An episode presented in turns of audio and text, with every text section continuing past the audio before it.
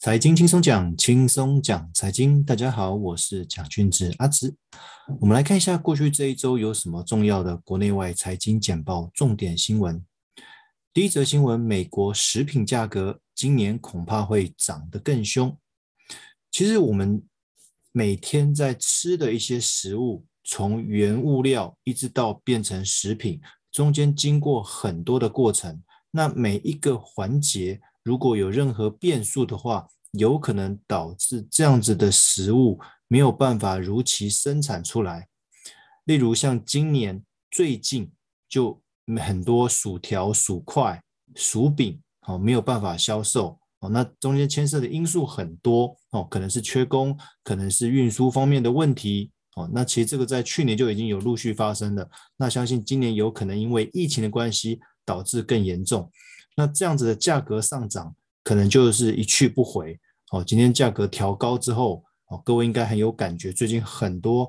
餐饮业、哦食品的价格都往上调升的。那今天变贵之后，有之后也很难再调降回来。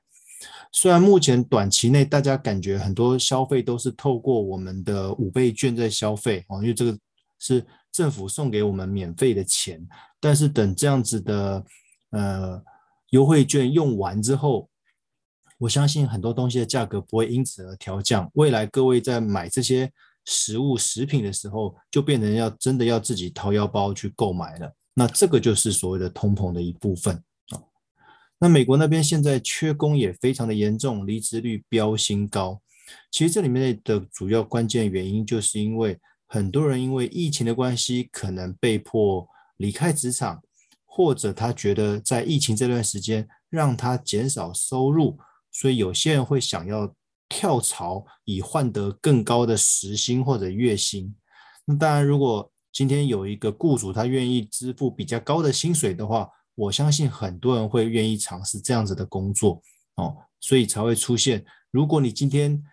这间公司这个企业给的薪资稍微较一般平均来的低的话，或许就会容易造成民众的离职哦，所以其实过去这两年美国的离职率很高哦，缺工很严重，但是离职率很高，因为民众会开始逐水草而居，民众会开始去挑对他比较有利的薪水比较多的工作做哦，其实这个对中小企业还蛮伤的。因为中小企业能够负担的薪资水平可能没有大企业来得多哦，所以他们可能常常会处于缺工的状态。再一则，美国通膨 Omicron 火上浇油，其实在六号的时候，美国单日的确诊人数就破一百万人哦，这个好像有点难想象哦，但是美国的确如此哦，每天确诊的人数最近都在创纪录哦。确诊的人越多，表示会影响到他的生活跟工作的人就越多。哦，那你今天这样子变种病毒出来，那如果又开始造成新一波的疫情扩散的话，我相信对经济是有很大的影响。那通膨其实在去年的下半年都已经产生了，那有没有可能今年因为这样子通膨更严重？哦，那也因为如此，所以美国的联准会有在考虑说。有可能今年在第一季的时候就会开始有升息的动作，来稍稍的抑制这个通膨的问题。也因为如此，下一则新闻，美元兑日元升到近五年的新高，这个一点都不意外。既然美国说它有可能提早升息，换言之，美元在国际市场上面的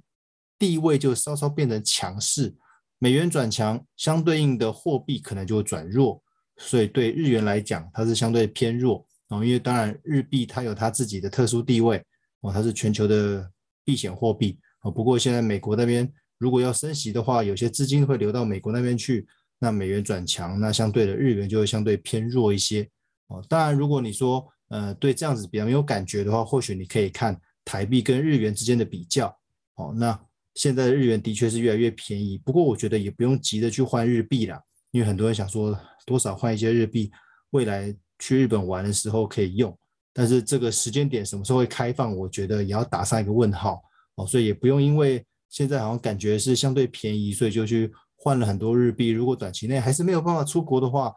你的日币也是放在银行户头里面，反而不好去弹性运用，因为如果你又换回台币的话，可能换到会更少的台币。假设台币持续转强，那日币持续变弱的话，你未来换回的台币会更少，那反而是划不来的。再一个，全球回归常轨，紧盯三个变数。这里面提到哪三个变数呢？第一个叫做黑天鹅，就是所谓的新变种病毒。好，第二个叫做灰犀牛。中国的成长趋缓，第三个叫做绿天鹅，近零碳排放的挑战很大。我们简单说明一下，新变种病毒不用讲，大家一定很有感觉，因为病毒一直在变种。如果我们的疫苗没有办法有效抵抗的话，那这个样子确诊人数一旦多了，的确会持续影响到我们的经济跟生活。第二个，中国的成长趋缓，中国成长趋缓有一个很关键的因素，也是因为疫情造成的。如果今天这个变种病毒的疫情让中国也开始有一些封城的动作，甚至于影响到呃冬季奥运的话，我觉得对他们的经济有蛮大的影响。不要小看中国经济的影响，因为从其实中国经济对亚洲来讲有一个指标性的意义，其实对全世界来讲也是很严重的。哦，美国、中国全球两大经济体如果同时遭受疫情的侵袭影响到经济的话，我觉得对全世界都不是一件好事情。那第三个，近零碳排放，这个指的就是希望未来碳排放、碳碳足迹能够越来越少，尽量用环保的方式。那这又回到电的问题，哦，这个之前我们有讨论过，哦，我们是如何发电的？如果要透过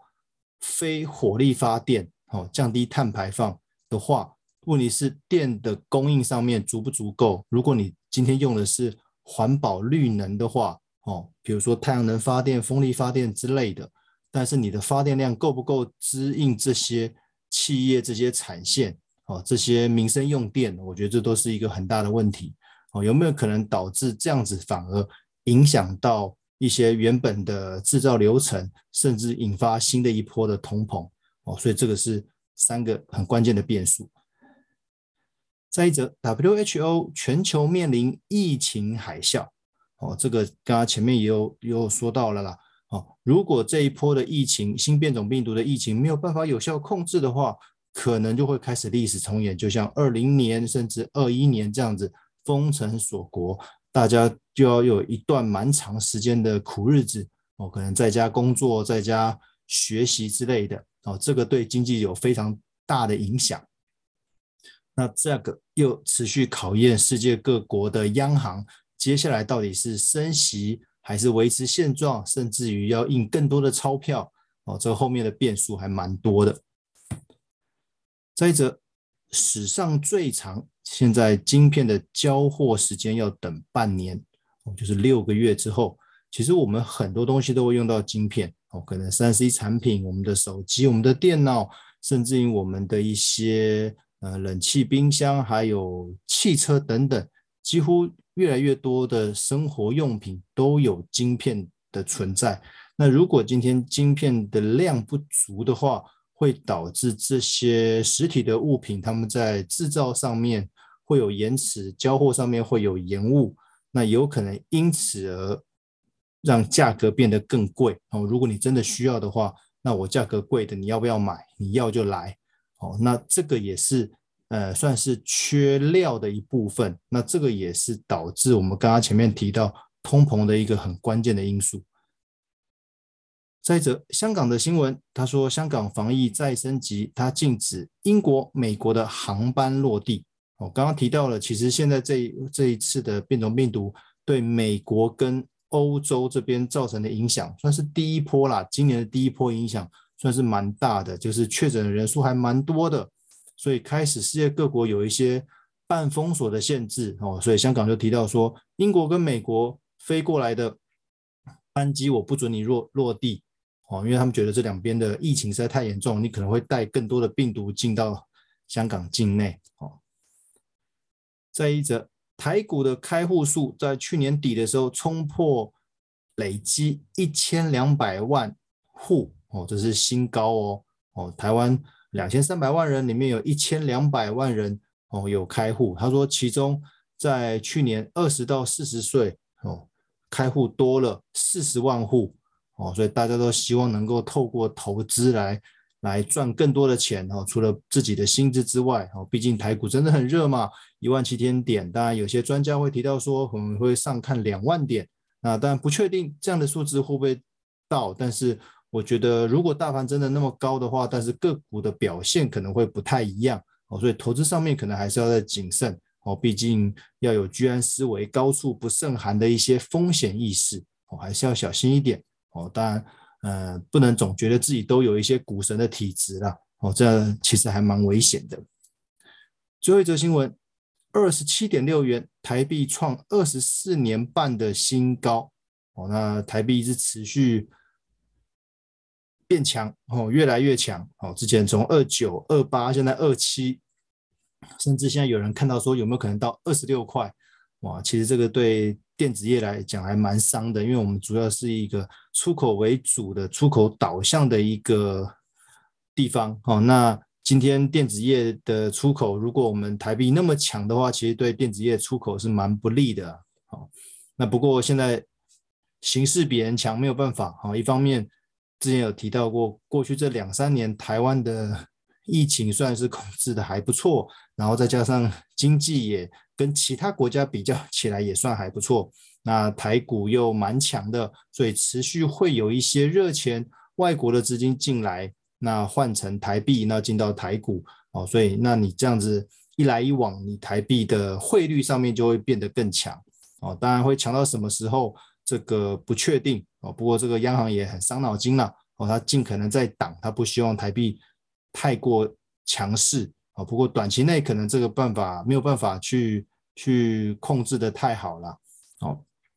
那这一部分汇率部分我们就只好持续观察啊。换言之，现在就是台币对美元的话是相对比较比较强，所以所以可以透过台币换到更多的美元。所以如果听众